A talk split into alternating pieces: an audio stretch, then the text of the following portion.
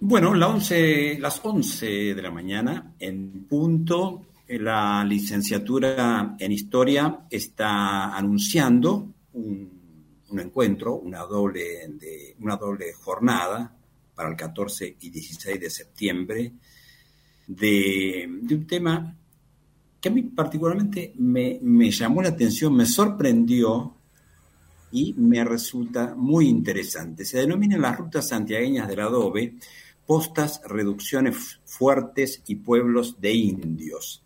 Así que bueno, vamos a charlar un ratito de qué se trata esto y dónde está enmarcado, enmarcada esta, esta propuesta de la licenciatura en historia. Le damos la bienvenida a Adriana Medina. ¿Cómo estás, Adriana? Muy Hola, buenos buen días. Día.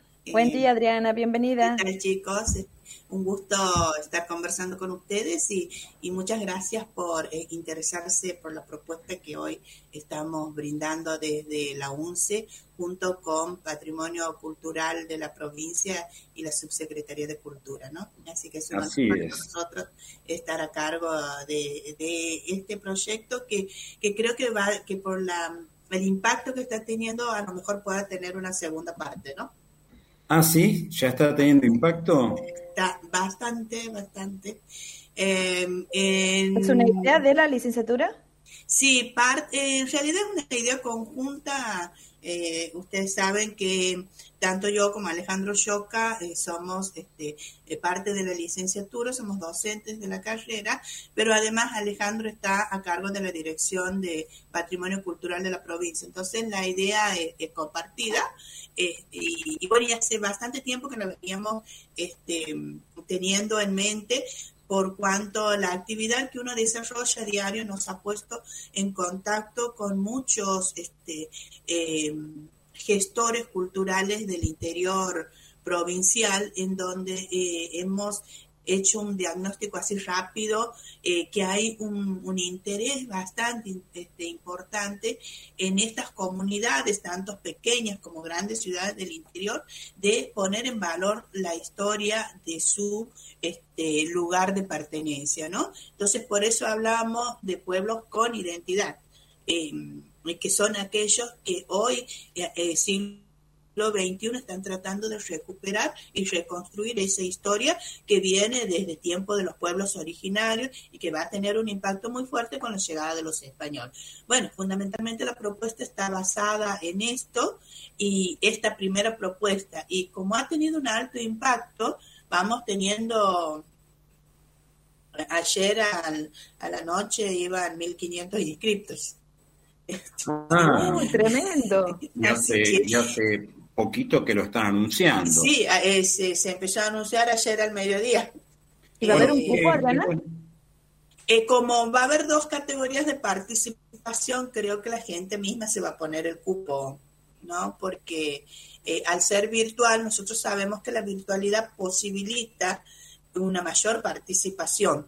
Entonces, este, eh, hemos, hemos analizado esa situación y va a haber dos categorías, como les decía, una de asistentes, solamente donde se va a entregar una certificación solo por asistencia, eh, y la otra es este eh, con mayor puntaje docente, por supuesto, porque va a ser una capacitación con trabajo final aprobado. Entonces, esa es otra categoría, y ahí sí, este, creo que aquel que mande el trabajo hasta el 30 de septiembre, que es la fecha límite, es el que este, solo se va a ir poniendo los, los condicionamientos, ¿no? Así que, que bueno, Adriana, esa es la historia más o menos. Adriana, eh, danos un adelanto, contanos un poquito eh, de qué se va a tratar. Esta, Bien. Este, eh, les podría decir que esta capacitación entonces eh, se propone como un espacio de apropiación de conocimiento sobre la historia de los pueblos eh, que han constituido desde tiempos inmemoriales lo que es hoy el espacio santiagueño y por supuesto la valoración de la memoria que cada una de esas comunidades ha ido guardando como parte de su identidad y que a su vez este, en la mayoría de los casos gracias a Dios, este, ha contribuido para que esa comunidad hoy en día pueda desarrollar este, y, y, y, gestarse, mejor dicho, un desarrollo sustentable, ¿no? Entonces, con este proyecto se ambiciona principalmente trazar una suerte de, eh, de, itinerario de la identidad local eh, que va a estar conformado por aquellas marcas territoriales que pongan en valor los sitios significativos eh, que tienen cada una de estas comunidades del interior impactadas por cuanto les va a permitir hacer una revisión de, de, su pasado para rescatar justamente esas historias que van a incluir a esos personajes subalternos o sujetos históricos que hasta el momento la historia escrita este, prácticamente los ha omitido, ¿no? Y cuando, eh, Adriana, te interrumpo un poquitito, y cuando mm, mencionas todo esto y cuando mencionas eh, el título de, este, de estas jornadas, las rutas santiagueñas del adobe, puntualmente mencioname algunos, algunos pueblos que estén involucrados en esta situación o algunas rutas que estén involucrados en esto. Bien, este, muy atinada tu pregunta, Sergio, porque justamente te decía que eh, de acuerdo al impacto que estamos teniendo, eh, se está pensando en un segundo momento, porque eh, ahora nosotros haríamos foco en aquellos pueblos que desde la teoría de la historia los consideramos como los pueblos históricos, que son aquellos que han nacido este, fruto de, em, de la superposición, si me permites el término, eh, de aquellos espacios que eran ocupados primeramente por los pueblos originarios y que la llegada de los españoles se van a convertir después en ciudades, en urbes, ¿no? Entonces esos serían los pueblos históricos que generalmente datan de los siglos XV, perdón, XVI y XVII, que son las primeras fundaciones donde obviamente está Santiago del Estero, y la mayoría de ellos se van a ubicar en lo que es la Mesopotamia santiagueña, es decir, en la zona comprendida entre los ríos Dulce y Salado. Eh, en, la, en la zona del Salado, obviamente, va a estar la línea de frontera en donde vamos a encontrar eh, generalmente los fuertes eh, y también las reducciones mientras que a lo largo del dulce vamos a encontrar el sistema de postas. Por eso hablamos de postas, reducciones, hablamos de pueblos de indios porque algunos pueblos de indios y, y otros este, fueron refuncionalizados cuando los españoles en ese lugar eh, fundaron una ciudad. Entonces, por eso hablamos de pueblos con historia, con una historia bastante rica. Estos serían entonces los pueblos que nosotros, el itinerario que trazaríamos eh, en este primer momento. Y este, eh, se está pensando que en una segunda capacitación eh, trabajaríamos con aquellos pueblos nuevos o pueblos a punta de riel. Por lo tanto, la ruta sería la ruta del riel o del ferrocarril. ¿Este año sería esta capacitación? Y, calculo que sí, calculo que sí, de acuerdo a la demanda, es, es un año este, donde eh, todos nos estamos en este tren de transformación que viene desde el año anterior y, bueno, esto es una de, esas situaciones. Así que creo que sí podría darse este año, ¿no? Eh, porque digamos tampoco, perdón, eh, termino la idea, no podemos dejar de lado tampoco aquellos pueblos que surgen a finales del siglo XIX y las primeras décadas de los 30, que surgen justamente gracias al trazado ferroviario. Eh, si vamos a tratar de rescatar las historias, principalmente del interior, que es la que nos, está interesando y motivando en estos momentos, eh, queremos abarcar las dos categorías. En este primer momento, esos pueblos de los siglos XVI y XVII o pueblos históricos, y este, en un segundo momento, los de finales del siglo XIX y comienzos del XX, que serían los pueblos nuevos o pueblos a punta de río. Bien, una, una curiosidad eh, y una última pregunta por mi parte, eh, Adriana.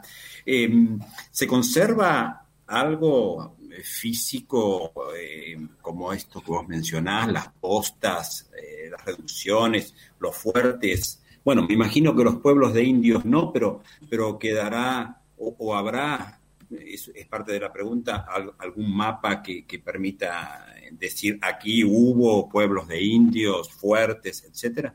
Sí, sí, justamente eso es lo que vamos este, a presentar en esta capacitación.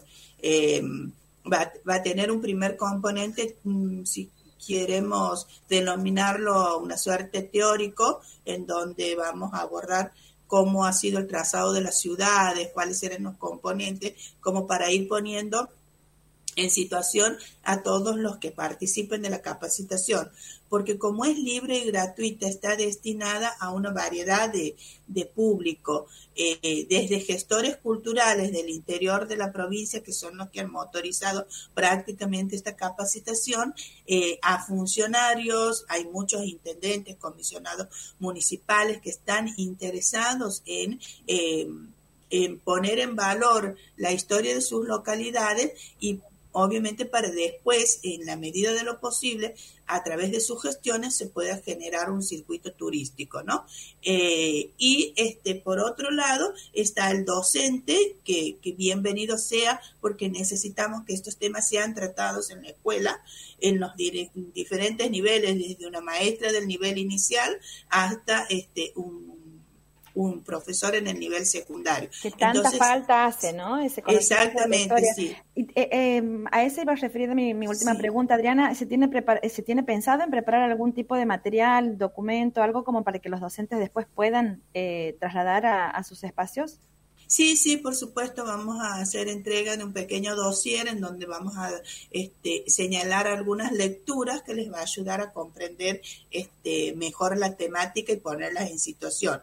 Por eso esa primer componente va a tener un poco esas lecturas teóricas en donde también vamos a abordar este, no en gran medida porque los tiempos no nos van a dar, eh, lo que es un patrimonio, cómo se debe rescatar, cuidar y poner en valor, ¿no? Así que este, esa es la oferta y, creemos que, eh, y estamos seguros que, va a tener un, un buen impacto. De hecho, las repercusiones hoy están superando las expectativas que teníamos, ¿no? Bueno, Adriana Medina, te agradecemos mucho esta charla y por supuesto, eh, buenísima la propuesta. Muchas gracias también por ello. Un abrazo. Un abrazo, Adriana, gracias. Gracias, chicas.